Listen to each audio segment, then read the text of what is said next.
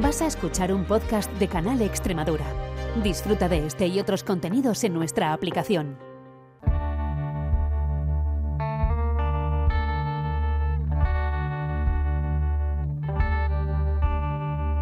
Las perras de Pavlov con Olga Ayuso.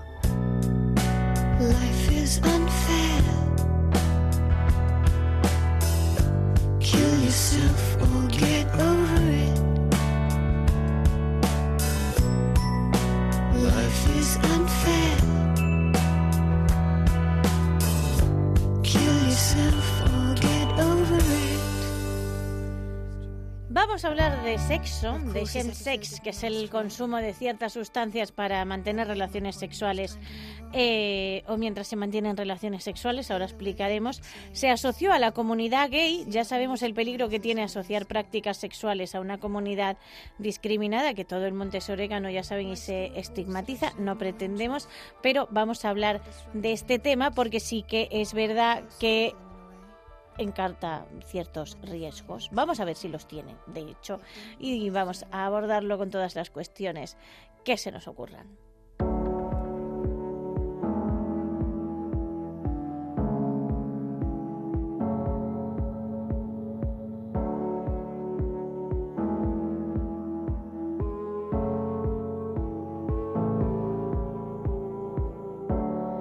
No tenía ganas de saltar una vez más.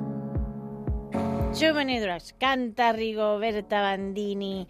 Aquí el término chemsex es de origen británico. Aquí decimos chemsex porque leemos las palabras tal y como se escriben, pero surge de la fusión de chems, eh, derivada de chemicals, como alusión a las drogas, y sex, que es sexo, y es un tipo particular de consumo sexualizado de sustancias, según decía el Ministerio de Sanidad, que tiene un documento bastante amplio eh, del grupo de trabajo sobre chemsex y en el Plan Nacional sobre el SIDA, también dedicado a este tema, por cierto. Así que tenemos con nosotros de nuevo a Isabel Marchal para arrojar un poco de luz sobre el chemsex. Isabel, bienvenida de nuevo, ¿qué tal?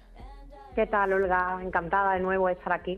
Sí, porque además, claro, yo cuan- cuando estaba pensando en el chemsex y en que se asocia a gente gay, eh, a hombres, sobre todo a hombres gays, o sea, no a gente, lo digo por la- el tema lésbico, eh, sobre todo a hombres, eh, estaba pensando que en las parejas hetero lo de la coca y el sexo cuando se sale de fiesta pues, mm, también lo han tenido toda la vida.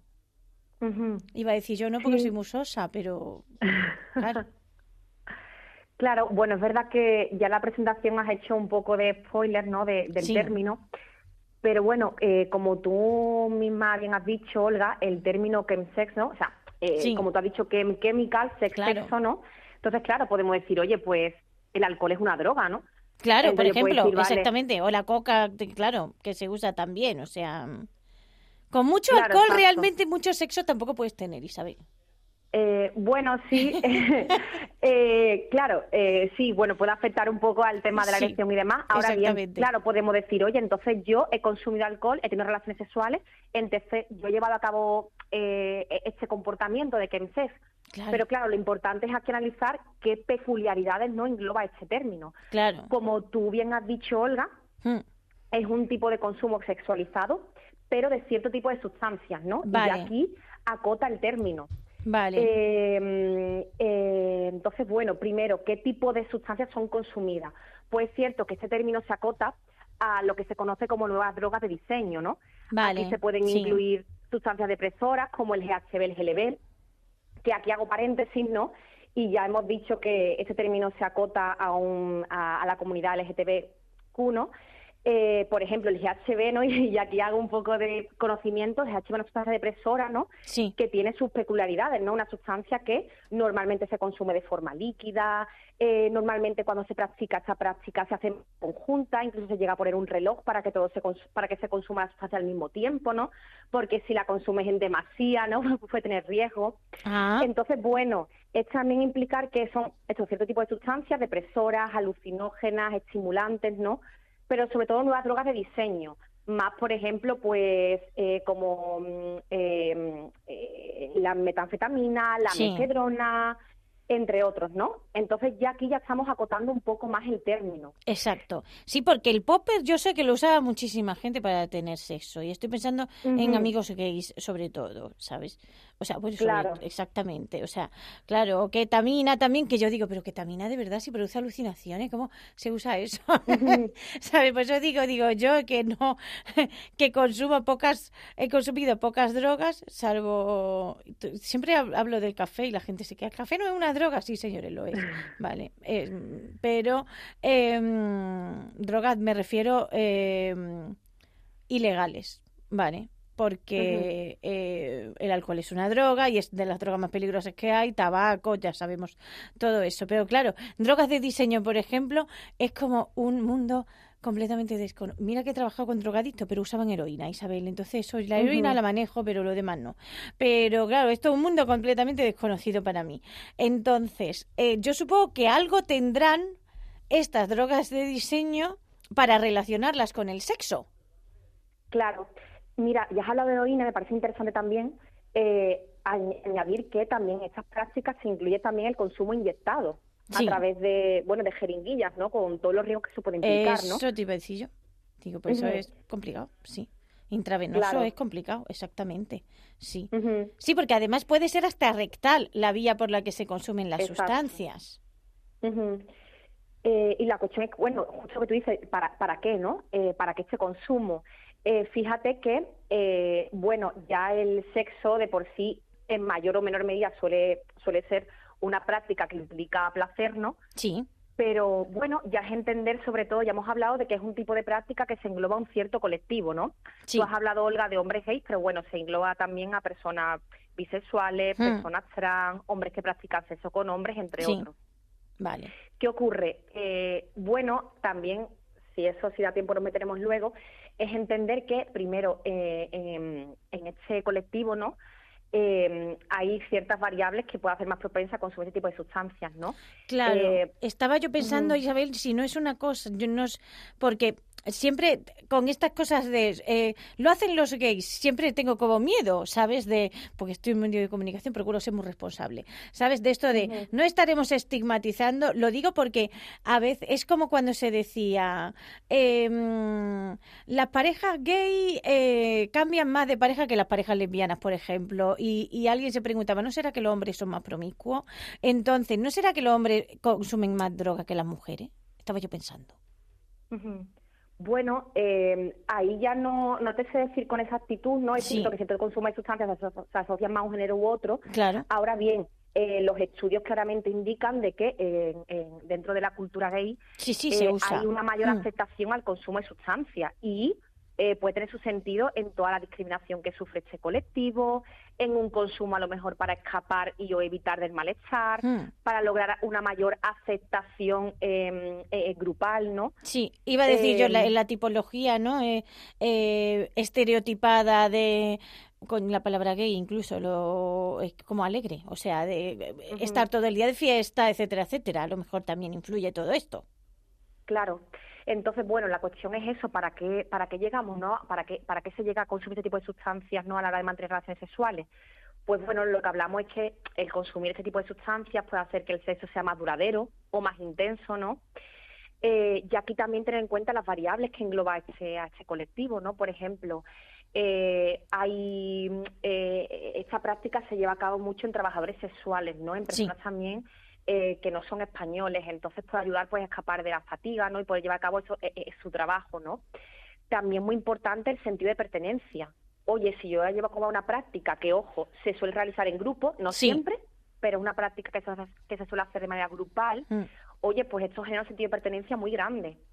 Eh, que, que, bueno, es algo a lo mejor, esa discriminación, imaginación, no la sentimos en, en, en tanta frecuencia, ¿no? Otros Sí. tipos de, de, de- de colectivos o de la población. exactamente. Si eres hetero, pues hija mía, mm, discriminación no va a tener. Así, Exacto. en general.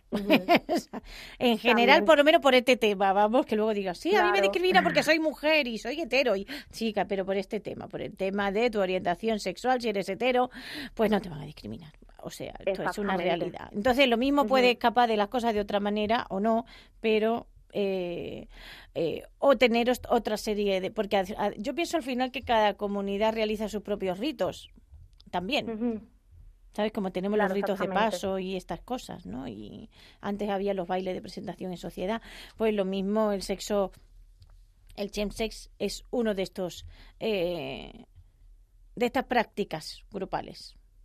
Exacto. También teniendo en cuenta que dentro de este colectivo, ¿no?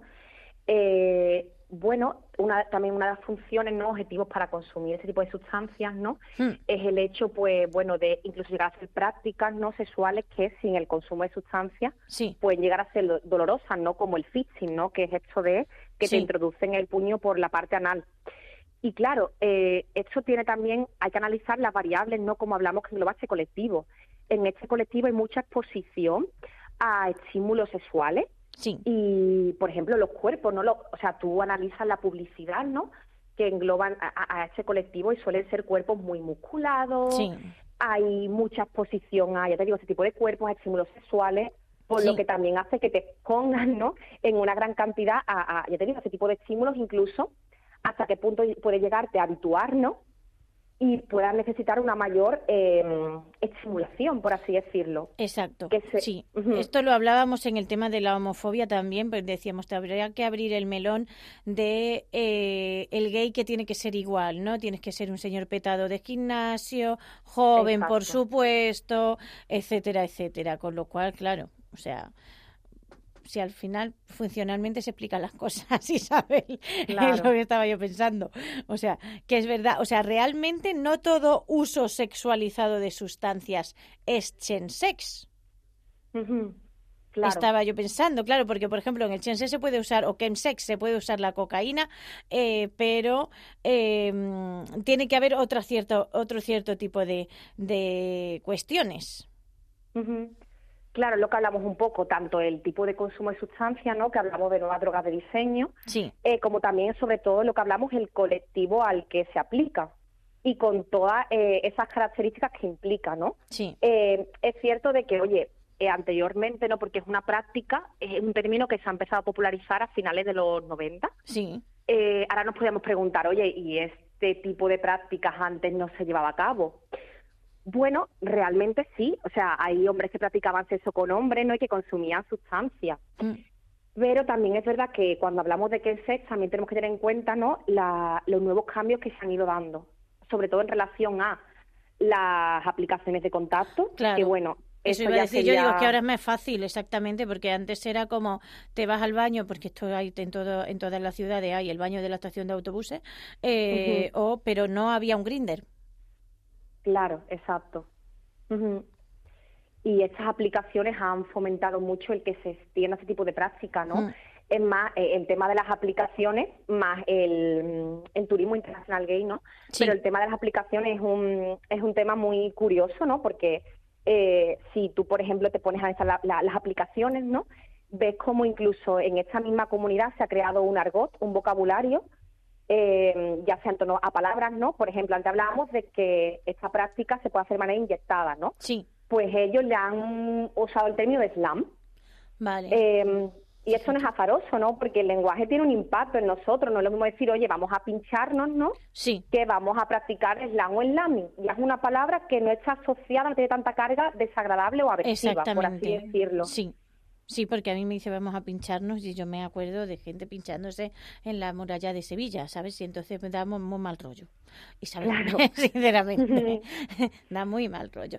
Además es que, claro, porque lo eh, el, el punto es el que al final son drogas recreativas y yo no sé si, eh, porque yo el peligro que veo siempre eh, con el tema drogas es la falta de información.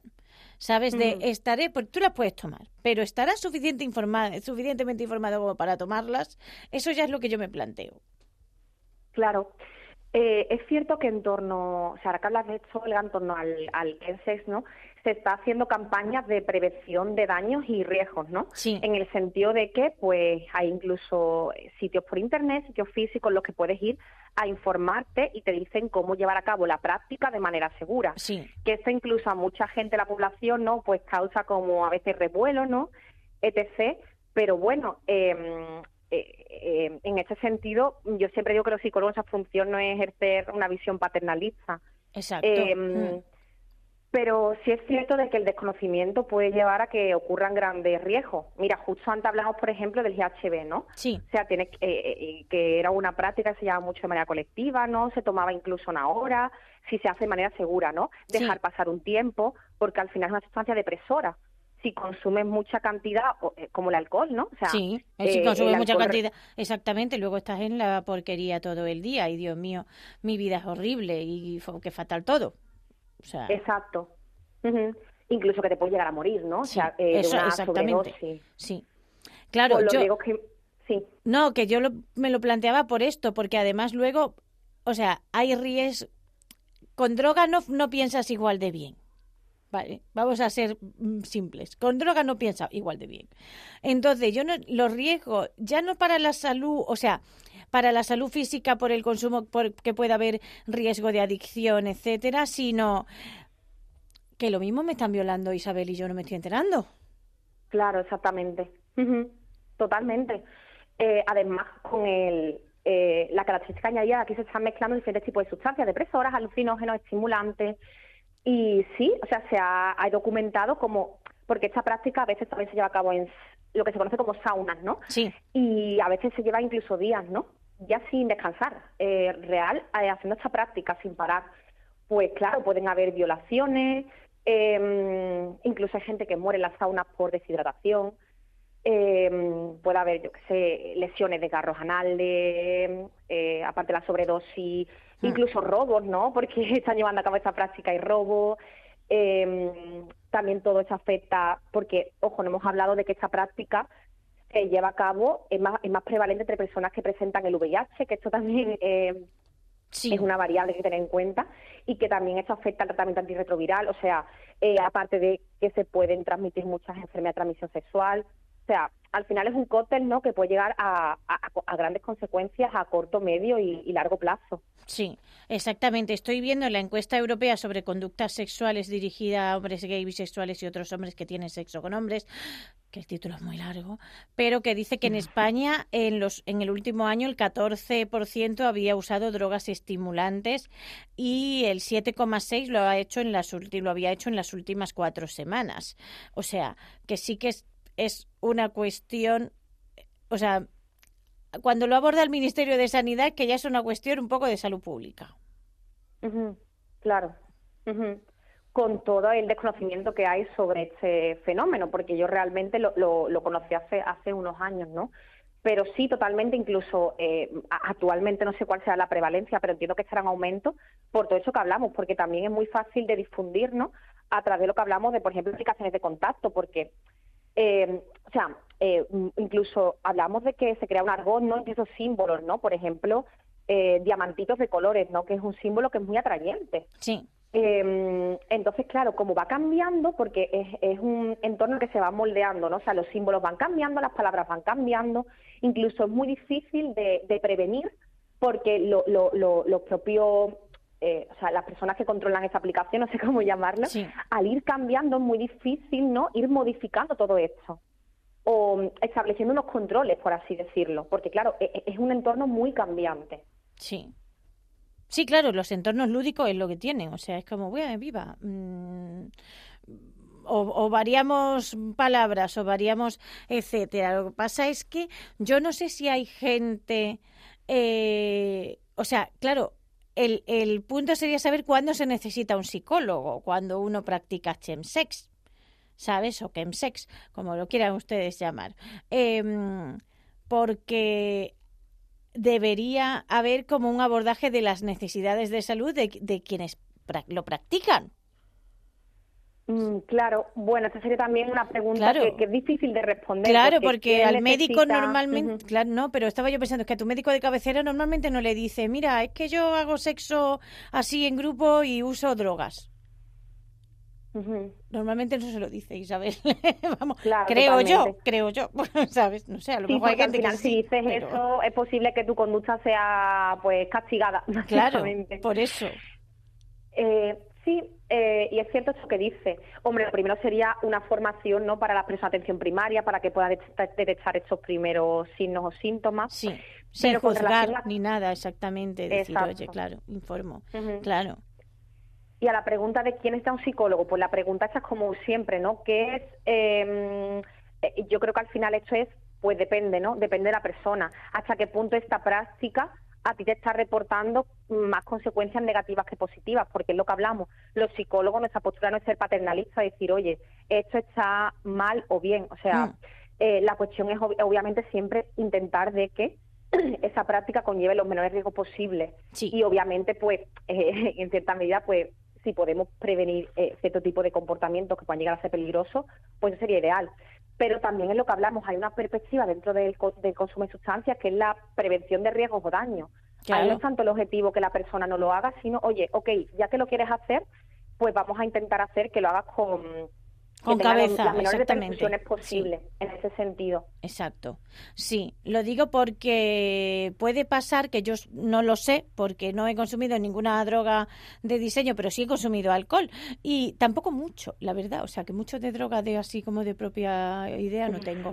Pero em, de esto de tipo lo que dice todo el mundo, ¿no? De cuando te has tomado cuatro cubatas ya el décimo como que entra solo, ¿sabes? O sea, como que te da igual, ¿sabes? Seguir bebiendo, etcétera, etcétera. Yo que como odio la resaca y eso lo he tenido una en mi vida, cuando me tomo uno ya paro. Por eso digo que tampoco es que yo haya... Em, pero, o sea, no he llegado al punto de, ah, venga, da igual, eh, me tomo cinco, no. Pero supongo yo que con cierto tipo de sustancias sí que pasará, porque luego además hay que tener en cuenta como la politoxicomanía, ¿sabes? Que a lo mejor no estoy usando una solo en una sesión, estoy usando varias. Claro, exacto. Y justo lo que tú dices, a todo esto se suma que, es, ok, si empieza a consumir, la toma de decisiones de autocontrol se ve disminuido, pero también la presión grupal, o sea, si los demás están consumiendo claro. y están llevando una práctica en conjunto, no dice, ok, venga, vamos a consumir ahora esto, ¿no? Sí. Eh, pues ahí todavía es más difícil parar porque primero tienes la presión grupal. Muy importante, mm, sí. Claro, quieres, eh, tú quieres formar parte de ese grupo, ¿no? Sí, la exclusión es horrible, exactamente. Sí. Exacto sumado a pues mil variables que tener en cuenta. Imagínate, pues no sé, que es una persona que tenga dificultades en las habilidades sociales o eh, incluso la propia discriminación que se da en el colectivo, ¿no? O sea, eh, el hecho de que frases eh, que se puedan dar como oye, esta persona tiene pluma, tiene el bicho, o sea, son frases literales que incluso se ven en las APP. Entonces, oye, pues a toda la discriminación del resto de la población se suma la discriminación dentro del propio grupo. Entonces, si tú ya estás sumergido en esa práctica, pues mm. encima tienes esa baja autoestima o esa variable, pues dices, oye, mm, pues adelante, porque al menos aquí sí me siento que pertenezco a algo, no me siento juzgado mientras llevamos a cabo esta práctica. Exactamente. Sí, porque además luego es verdad que hay muchas páginas web dedicadas a informar y prevenir eh, sobre el chemsex, o sea, tan, y, y, muchos son de organismos de VIH, como Stop SIDA, por ejemplo, o Apoyo Positivo, el Comité Antisida de Valencia, que también tienen páginas web, sobre todo para reducir riesgos. Claro. Que es de lo que se trata al final, como de reducir los riesgos. Porque claro, luego parto de la base, digo, claro, que esto es un tema de salud que debería abordar eh, cuando uno utiliza eh, drogas para tener sexo, debería abordar ciertas eh, cuestiones como si somos seguros o no, o nos estamos planteando que cada uno, porque siempre decimos que cada uno es responsable de su propia seguridad sexual, ¿no? De usar condones, de etcétera, etcétera, y también de realizarse pruebas de, de enfermedades eh, de transmisión sexual pues cada tres meses o dos meses o tres. Claro, o sea, lo que tú hablas al final, esa, esa prevención también pasa por todas las variables que, que hablamos, ¿no? Tanto el hecho de tener psicoeducación sobre el sexo, no hemos hablado también de, ahora que hablamos de agresiones sexuales, la pornografía, porque en las mismas salas, ¿no? Lo que se llama saunas, ¿no? Sí. Que son incluso salas cuyo objetivo es llevar a cabo esta práctica, ya hay porno fuera. Sí. Y, y, y también ya eh, cons- puedes consumir alcohol y empezar a consumir alcohol, etc. Ostras, esto tiene un gran impacto, ¿no? Porque eh, al final la pornografía es otro contexto de educación, ¿no? Sí. Eh, sobre el sexo. Eh, y que en ciertas medidas te enseñan a que no haya un consentimiento informado, etc. Con todas las variables también que hablamos que recálquense y que en esta, en estas campañas de prevención de riesgos entiendo que tendrán en cuenta, ¿no? Eh, y aparte que hablamos de que es un colectivo que puede ser, que puede sentirse en cierta medida más o menos discriminado, Sí. pues eh, lo que hablamos variables como que la mayor parte que lo practican son extranjeros, la mayor parte que llevan, la mayor parte de personas que llevan a cabo esta práctica ya Mm. tienen el VIH, Sí. porque claro, si ya tengo el VIH, ya eh, el miedo a, ok, me puedo contagiar es menor porque ya lo presento, ¿no? Sí. Y a lo mejor si no lo tuviera ese miedo puede disminuir la probabilidad de que lleve a cabo esta práctica. Eh, también el concepto que no hemos hablado de la homofobia interiorizada, Sí. que también son variables que puedo hacer de, oye, si yo a lo mejor incluso estoy súper vigilante, ¿no? Cada vez que tengo una práctica sexual o incluso rumio, tengo ciertos pensamientos, Sí. pues a lo mejor consumiendo también puedo disfrutar del sexo sin llegar a experimentar este malestar, este malestar ¿no? En este sentido. Exacto. Sí, que hay un montón de variables eh, por los que la gente puede practicar chemsex. Bueno, y estaba yo pensando, vivir en grandes ciudades también. Porque claro, Claro. los pueblos a lo mejor pues lo tienen más complicado.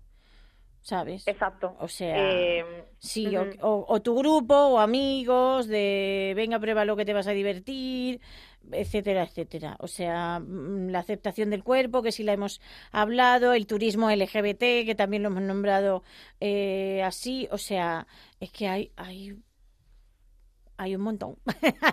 hay un Claro, montón de- de cuestiones que puede hacer que tú digas, bueno, pues voy a hacerlo. O porque te apetece experimentar, vamos, directamente. El, el punto es, yo creo, em, saber, porque a mí me encantaría que todos fuéramos súper responsables en un inicio, pero normalmente no, pero saber em, cuándo esto se puede transformar en un problema. ¿sabes? O los Claro. riesgos que pueda llegar a tener. Eh, bueno, normalmente incluso en los propios manuales no de psicología siempre se dice cuando algo se convierte en un problema psicológico, Sí, pues cuando empieza a tener eh, consecuencias significativas en tu vida, ¿no?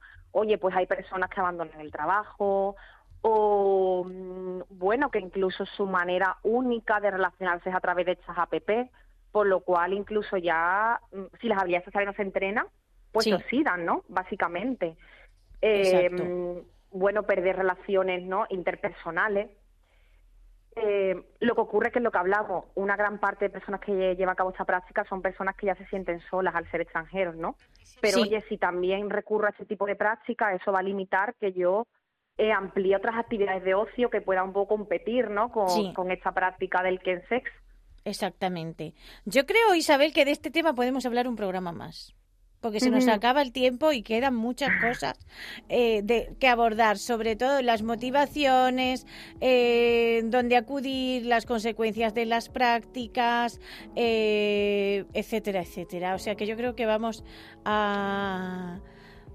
Y hasta la representación, ¿no? De los hombres gays, que luego conoces a gays reales y dices, oh, no tiene nada que ver con lo que me habían contado que era el colectivo.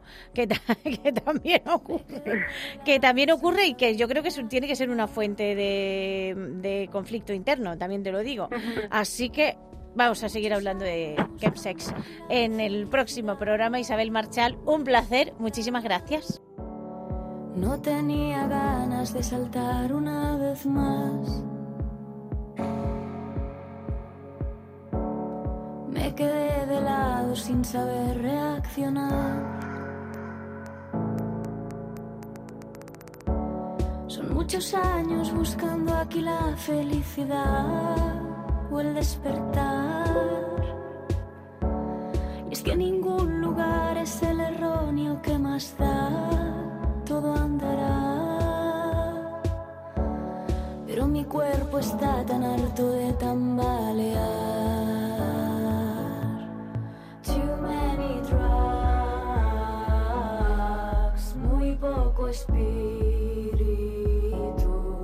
and I love drugs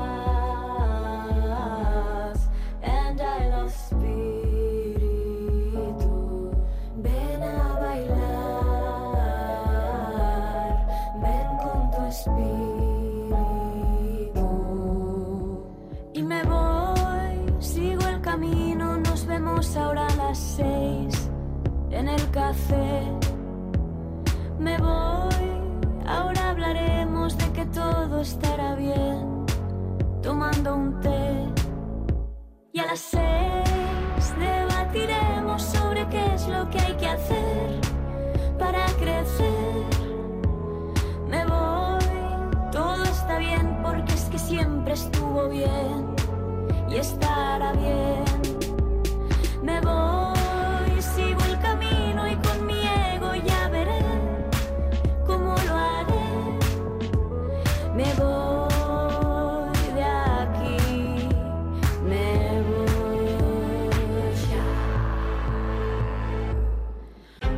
Has escuchado un podcast de Canal Extremadura.